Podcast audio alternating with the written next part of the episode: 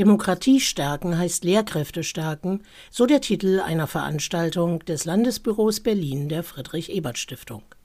Konkret geht es darum, zu analysieren, vor welchen Herausforderungen Lehrkräfte und insbesondere Lehrkräfteanwärterinnen stehen, wenn sie rechtsextremen und antidemokratischen Angriffen im Schulalltag ausgesetzt sind. Alexander Slotti, Staatssekretär für Bildung der Berliner Senatsverwaltung für Bildung, Jugend und Schule, pointiert in einem Grußwort, vor welchen Herausforderungen der Lebensraum Schule steht. Unsere Schulen sind ein ganz besonderer Ort, ein Ort, den wir schützen müssen, den wir eben genau vor diesen Extremismusentwicklungen zu schützen haben. Und insofern müssen wir uns eben auch genau diesen diskriminierenden, diesen antidemokratischen Verhalten oder auch den Verschwörungserzählungen viel mehr als früher entschieden entgegenstellen. Und es reicht eben nicht mehr aus, diese Punkte sozusagen unter Mobbing oder unter Diskriminierung zu subsumieren, sondern es ist eben ein Themenfeld, dem wir uns verstärkt engagieren müssen. Um dies wissenschaftlich zu unterfüttern, skizzierte Prof. Dr. Sabine Anschur, Leiterin des Lehrstuhls Didaktik der Politik an der FU Berlin, was Schule leisten kann und muss. Die Lernenden meinten, was ihre Schule demokratisch macht und auszeichnet, ist ganz oft Meinungsvielfalt und die Möglichkeit, Kontroversen auch auszuleben und zu besprechen, auch politische Kommunikation, mit anderen Lernenden und mit Lehrenden. Da fühlen sie sich auch kompetent. Was weniger an Schule stattfindet, ist politisches Handeln oder überhaupt das Fördern von Handlungsfähigkeit und auch das politische Kommunizieren und Agieren im digitalen Raum. Da ist definitiv Luft nach oben und dass man zusammenfassen kann, dass Schule Erfahrungsraum für Politikkompetenz und demokratische Haltung sein kann. Und das aber unabhängig vom sozialen Hintergrund auch sein sollte. Bezugnehmend auf die bekannte Mitte-Studie lässt sich feststellen, dass 73 Prozent der Menschen überzeugte DemokratInnen sind. Doch wie erreicht man die restlichen 27 Prozent? Durch politische Bildung, und zwar für Lehrkräfte, Lehrkräfteanwärterinnen, wie auch die Lernenden selbst. Dazu gibt es seit 15 Jahren ein sehr erfolgreiches Programm der Senatsverwaltung für Bildung und der Friedrich Ebert Stiftung. Durchgeführt von der mobilen Beratung gegen Rechtsextremismus Berlin werden Seminare und Workshops angeboten, um Lehramtsanwärterinnen zu trainieren und zu qualifizieren. Bianca Klose, Leiterin der mobilen Beratung gegen Rechtsextremismus, problematisierte, dass das Programm zwar anleiten kann, dass es aber um weit mehr geht in der Bekämpfung von Rechtsextremismus. Wir erleben immer wieder auch in unserer Beratung, dass wir im Feld Schulen, Lehrerinnen, Schülerinnen und Schüler beraten im Umgang mit den genannten Phänomenen. Wir sind jetzt eben, wie gesagt, in der Kooperation mit der Friedrich-Ebert-Stiftung der Senatsverwaltung für Bildung in der Lehramtsanwärterinnen-Ausbildung. Und dann sind wir sozusagen auch noch in der ersten Phase an der Uni. Und immer wieder sehen wir in der Praxis, später auch in der Schule zeigt es sich, wenn die Schulleitung einen ganz offenen Umgang hat mit Problemlagen und auch sagt, wir haben hier zum Beispiel Probleme mit Antisemitismus oder mit Rechtsextremismus oder mit Rassismus, wir machen aber auch etwas dagegen, wir finden einen Umgang und ich stütze meine Lehrerinnen und Lehrer und Schülerinnen und Schüler dort auch Haltung zu zeigen dann ist das das Allerwichtigste. Ja? Also fühlt man sich unterstützt in all dem, wozu man letztlich über das Schulgesetz ja auch aufgefordert wird. Kurz gesagt, es geht darum, Haltung zu zeigen, Teamkompetenz aufzubauen und Engagement zu stärken. Und hierbei von der Schulleitung unterstützt zu werden. Zwar sind Lehrkräfte zur Neutralität verpflichtet, doch gegenüber Rechtsextremismus kann man eben nicht neutral sein. Wie erleben Schülerinnen selbst die Problematik? Aimo Görne vom Berliner Landesschülerausschuss berichtet von seinen Erfahrungen aus dem Klassenzimmer.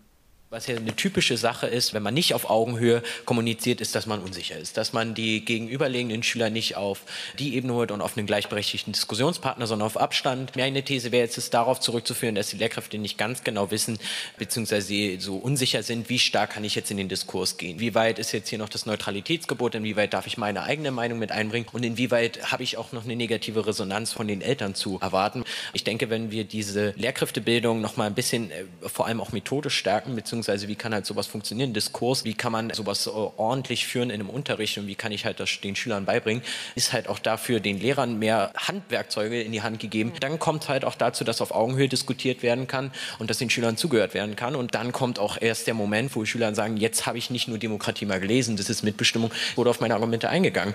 Und genau in diesem Moment haben wir dann den Punkt, wo wir sagen, da würde dann wahrscheinlich auch eine Person sagen, ich bin stolzer Demokrat, ich würde mich dafür einsetzen.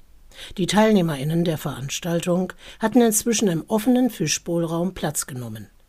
Und für diese Diskussion typisch ist, dass es sich um kein Haifischbecken handelt, sondern Meinungen von außen erwünscht und willkommen sind. Das wurde auch intensiv genutzt. Ariane Fescher, SPD-Bundestagsabgeordnete aus Brandenburg, kritisierte, dass schon viel früher mit der politischen Bildung hätte begonnen werden müssen.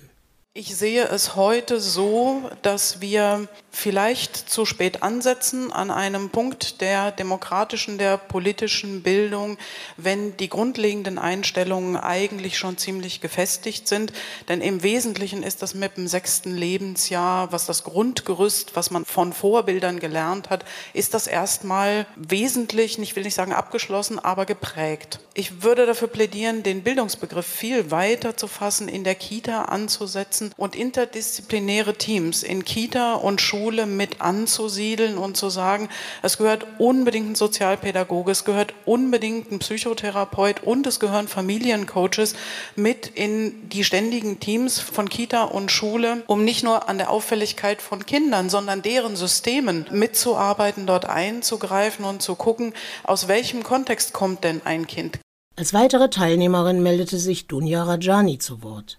Sie hat gerade mit dem Studium begonnen und blickt auf ihre Schulzeit zurück. Und zwar ist mir in den letzten zwölf Schuljahren immer wieder aufgefallen, dass es zwei Arten oder Typen von Lehrern gibt. Und zwar die Lehrer, die eine starke Persönlichkeit haben und die, die eine etwas schwächere Persönlichkeit haben. Die Lehrer mit starken Persönlichkeiten haben mich in meinem Leben sehr positiv geprägt, die mit den schwächeren eher negativ. Die Lehrer mit starken Persönlichkeiten wurden von den Schülern auch sehr positiv immer aufgenommen. Da gab es kaum Probleme im Unterricht. Die haben mit uns auf Augenhöhe geredet aber haben trotzdem ihre Autorität nicht verloren. Also sie haben beides 50-50 sehr gut ausgleichen können. Die Lehrer mit schwächeren Persönlichkeiten haben ihre Autorität fast schon ausgenutzt und haben dementsprechend kein gutes Feedback von den Schülern bekommen. Daraus ergibt sich die Frage, kann man Demokratie lernen? Und zwar sowohl als Schülerin wie auch als Lehrkraft? Ja, man kann. Aber es braucht dazu nicht nur eine Methodik, sondern auch einen geschützten Raum, in dem dies gelernt und gelehrt wird. All das kann und müsse Schule leisten, argumentierte Professor Dr. Sabine Anschur. Darüber hinaus sollte der Begriff Demokratie wesentlich weiter gedacht werden, wie Alexandra Beer vom Landesinstitut für Schule und Medien in die Diskussion einbrachte. Dass wir alle verstehen, dass Demokratiebildung ebenso viel mehr ist, zum Beispiel das übergreifende Thema Diversität oder eben Gewaltprävention, Verbraucherschutz, Bildung für nachhaltige Entwicklung wäre auch so ein Thema. Ja, die gehören einfach zur Demokratiebildung mit dazu. Und ich habe manchmal eben den Eindruck, dass unter Demokratiebildung vor allen Dingen verstanden wird, hier muss man irgendwie partizipieren und hier müssen jetzt alle ihre Stimme abgeben. Und da ist gar nicht so ein großes Interesse da. Aber wenn man eben den Begriff ein bisschen deutlicher erklärt, ein bisschen weiter aufmacht, dann wird einem doch bewusst, dass eben genau die Dinge, mit denen ich mich im Alltag auseinandersetzen muss, auch ein Stück weit Demokratiebildung beinhalten. Demokratie sei kein Schulfach, sondern eine Grundhaltung, meinte eine weitere Teilnehmerin und es sei teilweise schwer, über Demokratie zu sprechen angesichts völlig maroder Schulbauten und einem extremen Personalmangel, der sich in zu großen Klassen widerspiegele. Insofern müsse man auch darüber nachdenken, ob es nicht verpflichtend werden sollte, das Angebot der mobilen Beratung gegen Rechtsextremismus nicht als Wahlmöglichkeit, sondern als Regelangebot einzuführen eine Forderung, die angesichts der volatilen Personaldecke schwierig umzusetzen sein könnte. So ein weiteres Argument in der spannenden und praxisbezogenen Diskussion. Demokratie braucht Demokratinnen. Doch Demokratie braucht auch Bildung. Und für Bildung sind Raum und Zeit notwendig, um Angebote zu schaffen. Warum also nicht Demokratie als Unterrichtsfach? Das war nur ein weiterer Aspekt an diesem diskussionsfreudigen und kommunikativen Abend in der Friedrich Ebert Stiftung, aus dem man viele offene Fragen, viele Handlungsoptionen und auch eine Haltung entwickeln und mitnehmen konnte.